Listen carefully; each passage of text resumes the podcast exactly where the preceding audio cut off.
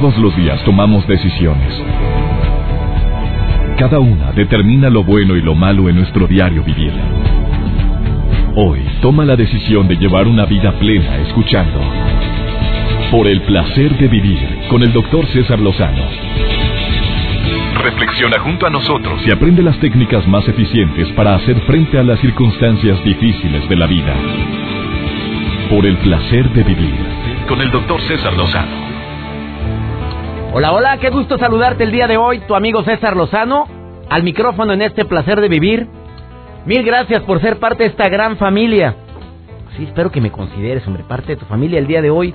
Me siento bendecido, agradecido porque, bueno, ya tanto, tantos años dedicándome a esto de la radio y me sigo sorprendiendo cuando preparamos un programa, cuando a la producción de un servidor nos reunimos a decir, bueno, este tema sí, este no. Y sobre todo con la con la, aceptación tuya, porque muchos de los temas, por no decir el 90% de los temas que tratamos en el placer de vivir, son temas que tú nos has sugerido. Por ejemplo, el tema del día de hoy. Ah, cómo hay gente que vive con la culpabilidad por todo y de nada, ¿eh? Hay gente que se siente culpable por cosas tan insignificantes, como me, comentaba una persona aquí en cabina, me decía, es que yo me siento culpable cuando veo que alguien eh, no me habla igual. O sea, ¿cómo, ¿cómo es eso? Le dije. Sí, por ejemplo, mira, y me dice, tal persona, no es chisme, ¿eh? Nos encanta de repente. Tal persona, este, tiene como más de dos semanas que no me saluda igual. O sea, ¿te negó el saludo? No, no, sí me saluda, pero no igual. Antes era muy efusivo para expresar su afecto. Y de un tiempo para acá, seco, seco como un hogal en febrero. Le digo, ¿y eso qué te afecta a ti? Digo, no, pues yo no sé por qué. ¿Ya le preguntaste trae algo? Sí, me dice que nada. Ah, pues si te dijo que nada, ¿qué tanto piensas en alguien? Pues no sé, me siento culpable, no sé si, si yo hice... A ver, a ver, a ver, a ver, a ver, barajéalo esto más despacio, o sea, ¿hiciste o no hiciste algo para que... No, no, o no me acuerdo, ahí está mi culpabilidad. No sé, mi filosofía es claro en ese tipo de cosas. Y hoy me está escuchando, muy atento, por cierto, aquí en cabina, aquí del otro lado del cristal. Mi filosofía es muy claro. Iba a decir quién era. Em, eh, si yo no, no siento que haya hecho algo, no tengo el motivo, no lo recuerdo o no me lo imagino, porque sabrá Dios que tantas cosas pasan por la cabeza de este ser humano. Yo no voy a andar con fregadera, ni me voy a andar amargando, ni voy a andar pensando, ni sacando deducciones o haciendo suposiciones de cosas que ni me constan ni sé. Yo le pregunto, porque yo ya lo viví eso, ¿eh? ¿Tienes algo? No. ¿Te, te dice algo que te molestara? ¿Dije algo? No, no, nada. X, déjalo, déjalo como está. Ah, ok. Y San se acabó y vas para atrás. O sea, ya no, no ni siquiera te, te ruego ni cambio ni mucho menos. Yo ya estuve en apertura. ¿Cuánta gente no está viviendo esto, oye? Te quedo viendo feo y ya estás haciendo todo un mar de... No, no, no, no, si fueran amigos verdaderos van y te dicen, mira, me molestó que alguien me comentó esto de que tú habías dicho. Me caló el día tal que yo te saludé y tú anduviste... A mí me... A eso hacen los amigos. Van y te viéndote de frente te lo dicen. Pero eso de querer adivinarles lo que piensan, lo que sienten y andar cambiando y amargándome la vida por... A volar vas para atrás, ya te dije se llama autoestima. No sé si te da muy, muy, autoestima muy alta, pero yo creo que ahí es una responsabilidad que como amigo tengo, decirte, sí me molestó esto. Y como yo quiero conservar tu amistad, te lo digo. Sí, me caló mucho que ayer hiciste un comentario que no fue muy ad hoc, no fue muy prudente. Esa se llama responsabilidad. Pero estar generando culpa con actitudes como la culpabilidad tan grande, mamá, que muchos padres de familia ocasionamos con nuestros hijos, o hacia nuestros hijos cuando tenemos una dificultad con ello, con ellos y les dejamos de hablar. Nunca lo hago, eh, por cierto. Y mis hijos me oyen. Jamás hago eso. Yo no uso la ley del hielo. Es más, me cae regorda la gente que usa la ley del hielo. Pero mal. Eso es, una y menos y más terrible hacerlo con un hijo. Un padre o una madre que le deja de hablar a un hijo porque la regó. Señora, señora, si es la forma de arreglar la bronca, Usted le está dando una cátedra de lo que él o ella va a hacer al paso de los años, no solamente con sus propios hijos, con su pareja, sino también con usted. Y imagínate que tengas la necesidad y la imperiosa necesidad de tener el afecto y el cariño de tus hijos, porque en la tercera edad se siente más. Yo creo que porque me estoy acercando, pero se siente más, me imagino. El día de hoy hablaremos de ese tema tan interesante, la culpa y la responsabilidad, pero también el día de hoy eh, tendré una entrevista con Alejandra Livenson de hasta Buenos Aires, Argentina, que ella es experta en este tema de la culpa, la responsabilidad, autora de un libro que me encanta, que lo puedes pedir a través de su página web, ella te va a decir dónde lo puedes pedir. Este libro se llama Criando hijos, creando personas, por cierto, así se llama su Facebook. Ese libro a mí me sirvió muchísimo, ¿eh? De ahí saqué la onda esta de que nunca debes de usar la ley del hielo con tu hijo, dejarle de hablar. También de ese libro saqué tips para cuando un hijo hace una rabieta. Ella me enseñó en alguna ocasión que un hijo que hace una rabieta está expresando su tristeza, su soledad, su abandono. Y nada, tú crees que está chiflado. Bueno, es, va a estar interesantísimo platicar con ella. Por favor, no te vayas a separar de la radio. Un tema muy interesante el que tenemos el día de hoy, la culpa versus responsabilidad. ¿Quieres participar en el programa? Hoy tomo llamadas del público 11.097.3 en Monterrey y su área metropolitana o de toda la República Mexicana tengo un teléfono LADA sin costo. 01800 0000, o sea, cuatro ceros, 973 LADA sin costo. Gente que siente culpabilidad ¿Es culpa o responsabilidad? Es la primera pregunta que le voy a hacer en un momento más a Adriana Livenson. Quédate en el placer de vivir. Ah, también el día de hoy. ¿Eres de las personas que hablan y hablan y hablan mucho de ti mismo y no de los demás? ¿Quieres saber qué significa? Te lo digo también después de esta pausa. Quédate con nosotros. Iniciamos. Por el placer de vivir con el doctor César Lozano. Para mis amigos de Monterrey voy a estar este próximo día 2 de diciembre con la conferencia 7 habilidades en la familia. En el colegio irlandés me encantaría que vayan, tengo boletos para obsequiar. Me va a dar mucho gusto que vayas a esta conferencia a beneficio de mano amiga. 2 de diciembre, 7 de la noche. Marca 11.097.3 eh, para la gente en Monterrey. 11.097.3. Tengo boletos aquí. Oye, antes de empezar con este tema de la culpa versus responsabilidad, ¿tú sabes qué significa eh, cuando te topas con una persona que, que habla y habla y habla mucho de sí misma? Al principio se convierten en personas muy simpáticas porque pueden ser de lo más agradable cuando te están compartiendo todas las aventuras que vivieron, toda aquella metidota de pata que hizo, porque así son, son muy simpáticos. Bueno, no todos, ¿eh? Generalmente son muy sociables, muy buenos conversadores, una personalidad muy atrayente, pero cuando te los vuelves a topar, dice, este nombre nada más habla de él o de ella. Y, y desafortunadamente como que le pintamos la raya. Después de que hablas con una persona así, que no te deja hablar, que simplemente te conviertes en oyente, no sé si te quedas con una sensación de que perdiste tu tiempo. O sea, sí me divertí, pero no escucha. Y cuando yo hacía un comentario, te hace casi creo la seña de que sí, espérate, no ha acabado. Sí, sí, no, no sé si conoces a alguien así. Yo sí, ¿eh? A mi mente llegaron dos ahorita. Hombre y mujer. Eh, eh, y, ah, sí, yo también. Sí, sí, espérame, pero no ha acabado, espérate. Y luego cuando llegamos, este, y sigue contando la historia. No, no, y el mar ahí como que está bien frío. Ah, una vez yo fui, sí, sí, espérame, espérame, espérame. Está bien frío y yo, y, y ya te callaron. O sea, esto es un monólogo. No, ni siquiera es un monólogo, porque hay monólogos donde le pedimos la participación al público. O sea, esto es nada más yo el que habla y tú te callas. Esto es muy desagradable, hombre. Habla de egocentrismo. Una persona que habla mucho de sí mismo, de todo lo que yo hice, yo logré, yo fui, yo disfruté, yo comí, yo la conocí, yo, yo es, no ha establecido un límite claro entre él mismo y su entorno. Esa personalidad y no te vayas a sentir agredido y ofendido si tú eres así, ¿eh? Pero es una personalidad narcisista que te impide suponer que tú no eres el centro del universo. Y que esto se encuentra en esas personas que hacen que su conversación gire en torno a su persona. Pero fíjate, ¿sabes qué es lo más impresionante de todo esto? Que esto habla de una excesiva necesidad de atención por, por ciertas inseguridades que ellos tienen en el fondo de su corazón.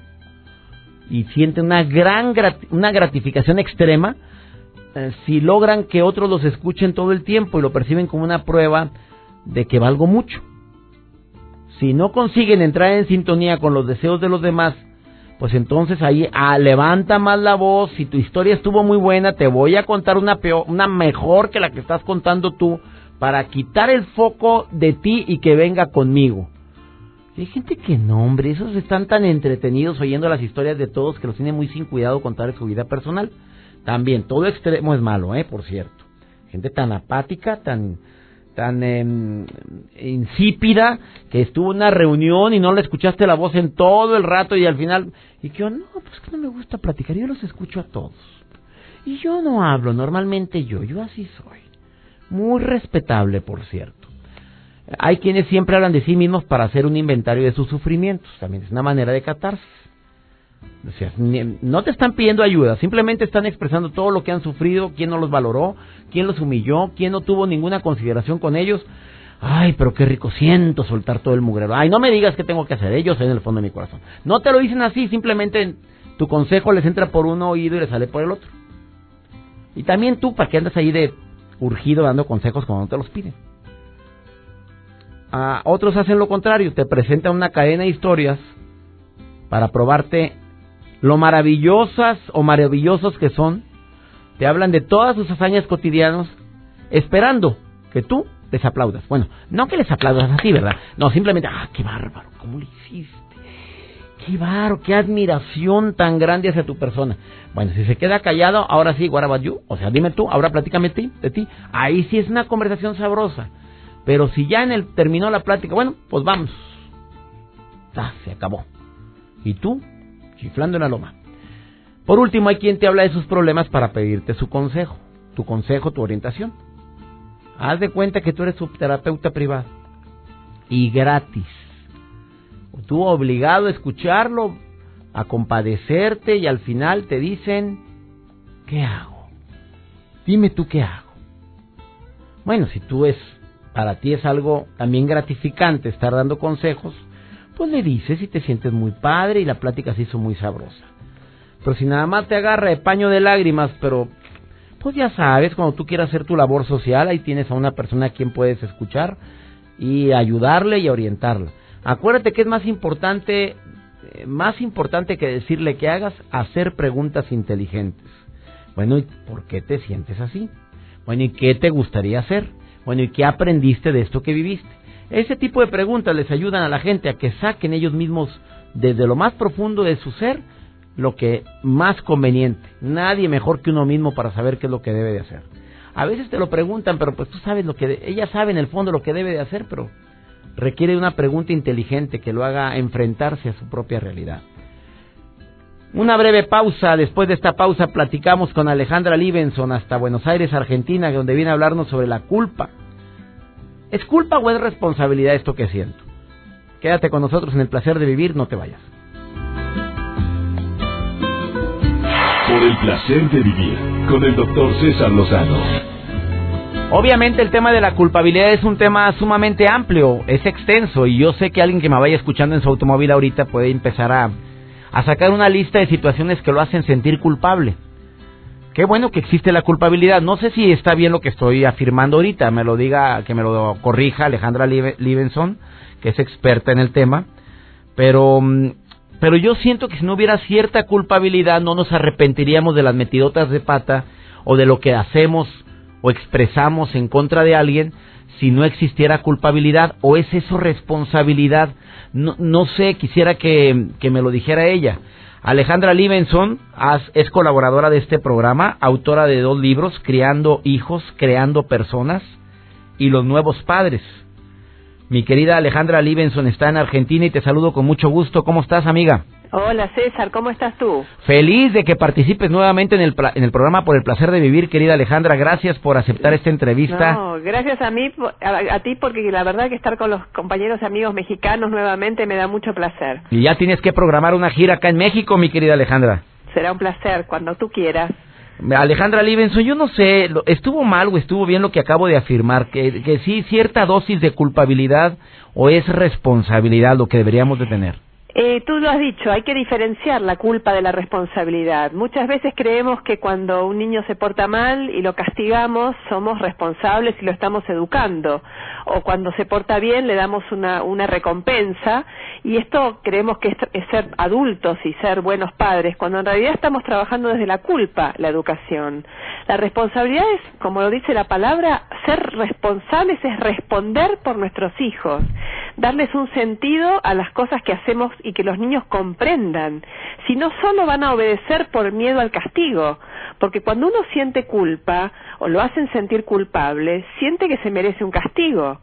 Cuando uno se siente responsable, uno se compromete a cambiar y a mejorar. Por eso nosotros como padres tenemos que tratar de ayudar a, a, que los niños puedan reparar los errores que cometen. Y si se sienten culpables, no van a poder reparar van a sentir que tienen que hacer cualquier cosa con tal de, que no nos quedemos exactamente. Oye, querida Alejandra, bueno, es que es tanta la gente que vive en eterna culpabilidad. Yo hace rato platicaba con una persona aquí en cabina que vino a contarme sus penas antes de empezar la transmisión. Y me decía es que siento culpabilidad porque cuando no estoy con mi niña está divorciado él eh, me siento muy culpable. Luego, cuando estoy con ella y con la mamá de mi niña, me, me siento ansioso, no estoy ni a gusto ni aquí ni allá. Eh, yo, yo no sé cómo manejar eso. ¿Qué contestas a una persona que vive en eterna culpabilidad, querida amiga? La persona que vive en eterna culpabilidad no se puede relajar y está muy pendiente de los demás y no de sí mismo. Uno tiene que darle calidad al tiempo con los hijos y no cantidad, porque eso no significa ser mejor padre. Lo importante para este papá es decirle, bueno, cuando estás con tu hijo o tu hija, estás al 100%, aunque sean cinco minutos, desde la responsabilidad y del deseo de disfrutar a tu hijo si vives pensando todo el resto del día que no puedes estar con él, el niño lo va a percibir y no va a disfrutar de tu presencia.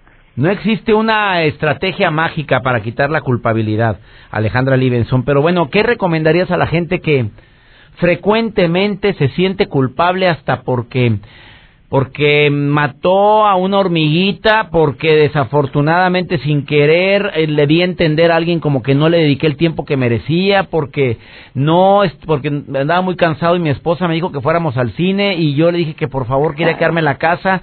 O sea, que, que ya hicieron de la culpabilidad un estilo de vida, Alejandra Libenson. ¿Qué, qué recomendación harías? Primero decirles que la culpa lleva siempre al autocastigo y que esto se aprende desde la infancia que es importante revisar cómo fuimos nosotros criados como hijos y qué queremos cambiar, y que la culpa no lleva a buen puerto. Lo importante es tomarse un tiempo, pensar, evaluar y actuar, no actuar con, por impulso, por reacción, porque cuando uno actúa por reacción siempre lo hace desde la culpa, cuando uno actúa desde la responsabilidad se toma un tiempo, piensa, dice, bueno, esto me hará bien, esto le hará bien al otro. En las consultas de crianza, los papás, incluso por Skype de México, me, llaman muchísimo, me preguntan, ¿qué hacemos para que nuestro hijo no nos trate mal? Bueno, primero no tratarlo mal a él. ¿Por qué me grita? ¿Por qué se porta mal? ¿Por qué yo le digo no grites? Y digo, bueno, esta actitud que tiene tu hijo contigo es la que tú tienes con él. Los niños aprenden de nuestras acciones.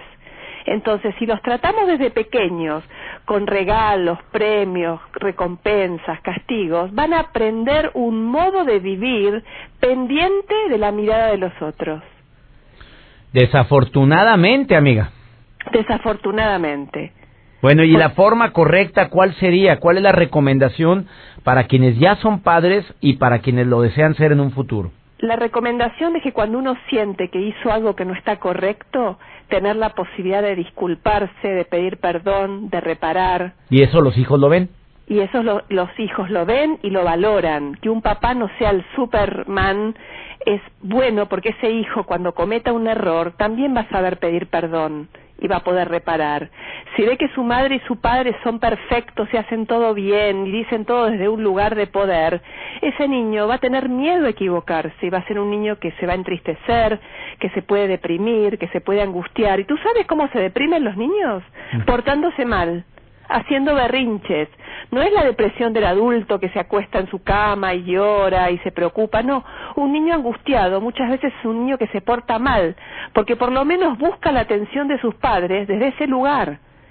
Tú te has portado qué fuerte mal. estuvo lo que dijiste, querida amiga. ¿Qué, qué afirmación tan dramática acabas de hacer. Es muy dramático pensar que un niño también sufre, pero no sufre como un adulto, sufre con sus capacidades y desde, su aparato psíquico, sufren, por ahí hacen berrinches, les va mal en la escuela, son niños que duermen mal o comen mal, y uno dice, pero ¿qué le pasa a mi niño? Entonces la primera pregunta que yo les devuelvo a estos papás es, ¿qué hay de mí en esto que le pasa a mi hijo? ¿Qué tengo que ver yo? Esto tiene que ver con la responsabilidad. La, si yo me pregunto, ¿qué culpa tengo yo?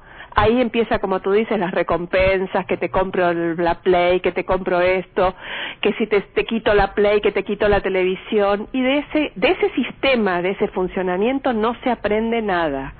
Qué fuerte, querida amiga. Me dejaste helado con la afirmación de el niño expresa su sufrimiento no comiendo, portándose mal, gritando, haciendo rabietas y lo y lo más triste de esto, Alejandra Livenson, que eres experta en el tema de criar hijos, eh, es que los padres reaccionamos con agresividad cuando un hijo se porta de esa manera y formamos un horroroso círculo vicioso, amiga. Exactamente, César. Es como un circuito donde el niño se siente humillado, se siente triste, el padre grita y se rompe algo que es fundamental, que es la diferencia entre ser papá y ser hijo. Tiene que haber una relación diferente, no nos podemos poner a la par de nuestros hijos. Error garrafal dejarle de hablar a un hijo me, estoy enojado contigo, no te hablo. No, ¿cómo hay que no se le puede dejar de hablar a un niño? Quitarle quitarle el lugar de escucharlo y dejarlo hablar es el peor dolor para un niño. A ver, tengo una pregunta, amiga, porque va, va orientado a eso mismo. De Tampico, Tamaulipas, me escribe Arturo Velázquez, me dice, eh, César, yo cuando me enojo con mi hijo adolescente y 14 años, yo le dejo de hablar y me ha funcionado. Una semana no le hablo hasta que viene y pide perdón. Eso eh, contéstale, mi querida Alejandra Livenson. Mira, para mí es, creo que es muy doloroso para un hijo que su padre le retire la palabra, porque es como decirle, tú no existes para mí tú me eres indiferente. Y un hijo no aprende de la indiferencia y del maltrato. Y no hablarle a un hijo es maltratarlo. Fuerte. Me, encanta la Livenson porque es bella. es calgallona, calzonuda y cajetona la Alejandra Livenson. ¿Eso es bueno? Sí, es muy bueno. que ella es argentina, no sabe. Claro. Oye, querida amiga, dile a la gente en todo México y Estados Unidos dónde te puede localizar. Me puede localizar en mi, en mi sitio de Facebook Criando Hijos, Creando Personas, donde hago consultas de crianza vía Skype, o en mi sitio web www.alejandralibenson.com.ar. Punto AR de Argentina. No, punto AR de Argentina. Ah, AR. Punto AR. Exactamente. Punto AR. Exactamente. Oye, querida amiga, y sobre todo en Facebook, criando, no creando. Criando hijos, creando personas. Es tu Facebook. Así es. Amiga, gracias, gracias por esta entrevista hasta Buenos Aires, Argentina, en vivo, mi querida Alejandra Livenson. Gracias a ti, César, como siempre. Un bendiciones, un beso para ti, amiga querida. Una breve pausa hablando de este tema tan fuerte. Yo me quedé muy preocupado con lo que acaba de decir esta mujer. Imagínate como papá, que le dejas de hablar a tu hijita. Le dejas de hablar a tu, de tu, a tu hijo porque estás enojado. Y dijo palabras fuertes. Qué manera tan terrible de, de herir a un hijo. Sas culebra. Una pausa, ahorita volvemos. Por el placer de vivir con el doctor César Lozano. Por supuesto que la culpabilidad muchas veces la fomentamos los padres de familia. Qué difícil fue esto para mí entenderlo y sobre todo tomar cartas en el asunto. Puedes hacer que tu hijo sienta culpable por todo simplemente porque lo, la corrección es desde el miedo, como bien lo dijo Alejandra Livenson hace un momento. Pásame la llamada. Hola, hola, ¿quién habla? Hola, Mariana, buenas tardes. Mariana, ¿de dónde me hablas? De Ciudad Juárez. Ciudad Juárez, amiga querida, ¿cuál es tu comentario? ¿Estás escuchando el programa? Así es, sí. A ver, ¿cuál es tu comentario el día de hoy? Sí, mire, lo que pasa es que pues yo tengo dos hijos y la verdad es que a veces me siento con mucha culpa porque pues digo, ellos están aprendiendo y pues yo soy la responsable de su educación y a veces cuando los regaño pues los veo llorar y me siento a veces muy triste, pero, pero pues sé que lo tengo que hacer. A ver, a ver, ¿e-, ¿eres mamá sola? Sí, exacto. ¿Y tu marido no te apoya nada? En lo absoluto. ¿Y te quedaste con los dos hijos tú? ¿Trabajas también? Así es, trabajo y pues los mantengo. Y sientes, a ver, dices, lo regaño y me quedo con culpabilidad. ¿Habrá otra estrategia para poder darte a entender sin necesidad de regañar? Te pregunto, querida Mariana. Sí, es lo que yo me pregunto a veces, porque pues como una como madre pues quiere lo mejor para ellos y a la vez pues dices, bueno, o sea, ¿en qué posición me pongo? Si los regaño o qué otra manera puedo puedo hacer para que ellos me entiendan y pues sean personas que que en un futuro salgan adelante y pues no tengan tanto resentimiento hacia su madre, ¿verdad? Querida Marianita, te voy a preguntar algo. ¿A tú en tu infancia eh, te regañaban, te gritaban, tu papá o tu mamá eran eh, así muy desesperados contigo? Pues algunas veces sí, este, sí eran muy duros y a lo mejor por lo mismo yo a veces tengo miedo de hacerlo, de regañarlos, ¿verdad? Yo nomás te voy a hacer preguntas, Mariana. No te voy a decir lo que debes de hacer porque yo creo que tú ya lo sabes. Eh, ¿Te gustó cómo te educó tu papá y tu mamá? No, la verdad no. ¿Te caló cuando te gritaban? ¿Te llegaron a golpearte alguna vez? No llegaron a, a tanto, sin embargo sí fue muy doloroso. ¿Por qué? Porque pues me dolía, ¿verdad? Este que ellos me me hablaban a veces muy prepotentes y pues tú cuando eres un niño no no comprendes por qué por qué lo hacen así, ¿verdad? A veces quisieras que fueran un poco más suaves y y pues no sé, simplemente te duele que sean tus propios padres los que te tratan así. Claro, querida amiga. Mira, eh, simplemente está comprobado que tendemos a repetir patrones, que el 80% de los niños que sufrieron agresividad en la infancia tienden a repetir el patrón de conducta, o sea, te gritaron, gritas, te golpearon, golpeas, te humillaron, humillas. Eh, y solamente un 20-25% de los eh, futuros adultos dicen, mira, me duele lo que viví, me caló lo que viví, pero, pero aprendí a lo que no haré ni haría jamás con mis propios hijos. Claro. ¿Qué, qué piensas de esto, querida Mariana? A ver. Ahorita que pues yo ya estoy en la posición de, de madre, me he dado cuenta que sí hay cosas que no haría a mis hijos de lo que yo viví, porque si yo yo me pongo a pensar si a mí me dolió, pues no quiero que ellos sufran tanto. Sin embargo, claro que hay algunas cosas que que valoro de mis padres, que aprendí y y este y que se me hace una estrategia buena, pero sí hay cosas que intento no hacer. Querida Marianita, yo creo que en el fondo de tu corazón tú sabes que esa culpabilidad es porque estás haciendo algo o estás gritándoles o los estás corrigiendo de una manera como a ti no te gustó, por eso sientes culpabilidad preciosa, porque ya lo viviste, porque puedes imaginarte en lo más profundo de tu corazón lo que sienten tus hijos cuando tú les hablas, los regañas, los no voy a usar menosprecias, pero a lo mejor los humillas sin querer, querida amiga Ojalá y utilices la paciencia, la, prudencia, el entendimiento. Entre más información tengas de cómo mantener la paciencia, cómo, cómo poderle hacer para no gritar, sino dialogar, cómo poder enfrentarte a tus propias emociones y decir, a ver, a ver, tiempo fuera, no les voy a contestar ahorita, tiempo fuera mijito, espérame tantito, si te contesto me voy a molestar, espérame tantito.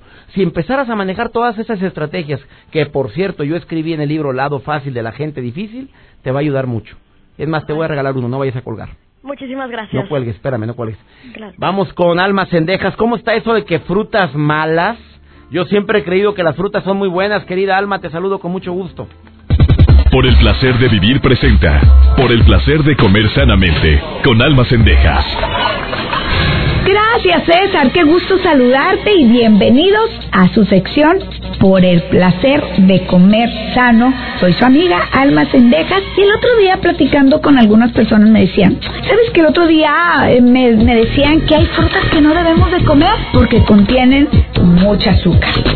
En realidad, en la mayoría de las dietas balanceadas y en las dietas que son recomendables por especialistas que sabemos de nutrición, se recomienda el, el consumo de frutas y esto es debido a que son alimentos muy saludables. Sin embargo, como todos los alimentos, una ingesta excesiva de estos alimentos, pues sí podría causar aumento de peso o consumir calorías de más sin necesidad que el estemos nosotros requiriendo. Regularmente, los nutriólogos, los especialistas, los médicos sugieren que las personas puedan comer un aproximado de 5 porciones de fruta al día, pero no todas las frutas, o sea, no va a decir, bueno, 5 porciones de plátano, no, mejor varíales. ¿Para qué? Para que no sea tanta la carga de azúcar. Ciertamente hay frutas que tienen más carbohidratos que otros, por ejemplo, el plátano, las uvas, las naranjas, el mango, sí, tienen más, más carbohidratos, entonces se recomiendan en porciones más pequeñas. Por ejemplo, una porción de uvas vendrían siendo 12 piezas, el plátano es la mitad, igual que el mango, la naranja es una tamaño normal, la toronja es la mitad, manzana es una. Esto es más o menos para que ustedes se den cuenta cuando viene siendo una porción. El problema no es el consumir las frutas, sino consumirlas en exceso. Cualquier cosa, la que tú me digas en exceso puede causarte problemas.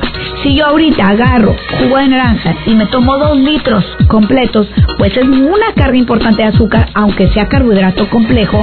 Punto número uno. Y punto número dos, la fibra que me estoy consumiendo en esos dos litros de agua, pues ¿qué te puedo decir? Te va a dar diarrea. Entonces, como todo, la explicación es todo se puede consumir. La clave es la medida.